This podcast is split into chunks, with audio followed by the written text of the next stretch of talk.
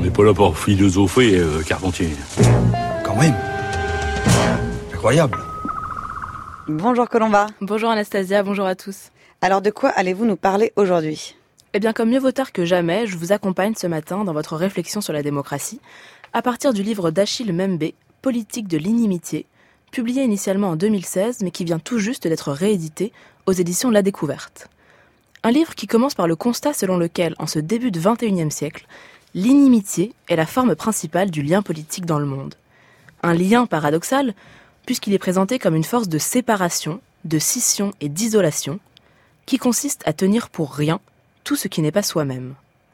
Et à partir de ce maître mot, euh, ce maître mot d'inimitié, qui désigne à la fois la haine, le rejet et jusqu'au désir d'anéantissement total de l'autre, Achille Membe décrit une conception du politique apparue dans les démocraties libérales avec les guerres de colonisation et qui triomphe aujourd'hui. Alors on peut relever plusieurs éléments qui caractérisent cette idée du politique.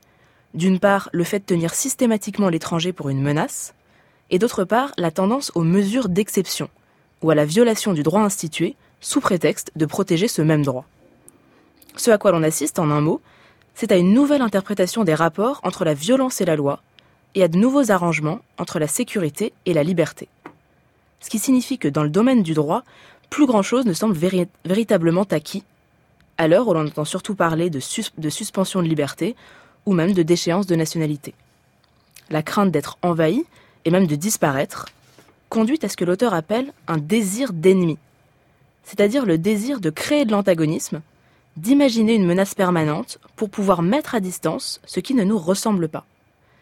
Pour reprendre une expression de Bergson, on pourrait dire que l'idéal politique partagé par beaucoup aujourd'hui, c'est celui qui consisterait à vivre dans une société close.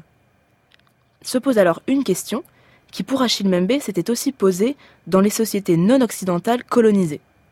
Au vu de tout ce qui se passe, l'autre peut-il encore être tenu pour mon semblable? La charge de l'autre étant devenue si écrasante, ne vaudrait-il pas mieux que ma vie ne soit plus liée à sa présence? À partir de là, l'enjeu principal du livre peut se formuler de la façon suivante. Selon quelle idée du politique voulons-nous vivre? Pour l'instant, c'est celle de Carl Schmitt qui a l'air de triompher, avec l'idée selon laquelle la distinction spécifique du politique, c'est la discrimination de l'ami et de l'ennemi. Selon cette doctrine, le champ du politique commence à partir du moment où sont identifiés des ennemis, c'est-à-dire tout à fait concrètement ceux avec qui l'on pourrait entrer en guerre, et donc que l'on pourrait tuer. Et pour Achille Membe, le monde de Schmitt est bel et bien devenu le nôtre, puisque la discrimination de l'ami d'un côté et de l'ennemi de l'autre est partout à l'œuvre. On a beau ne pas vraiment savoir quelles sont les caractéristiques de cet ennemi, il suffit de prêter à l'autre une volonté tenace de nous nuire pour qu'il remplisse très bien cette fonction.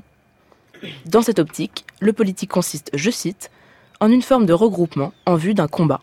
Et donc pour l'auteur, est-ce que cette violence caractérise spécifiquement les démocraties d'aujourd'hui? Eh bien disons que la démocratie occidentale euh, a voisiné avec la violence dès son apparition, ce qu'on oublie assez facilement parce que cette violence s'exerçait surtout au-delà du territoire national. Et c'est cette violence initiale qui fait dire à Achille Membe que la démocratie a deux faces, une face solaire et une face nocturne, dont l'empire colonial est l'emblème majeur.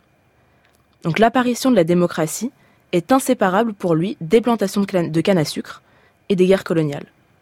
Donc le rejet de l'individu indésirable n'est en fait rien de nouveau en politique, il a cours depuis que la démocratie moderne existe. Et alors, à la lumière de ces analyses, quelle est la proposition? Qu'est-ce que Achille Mbembe propose?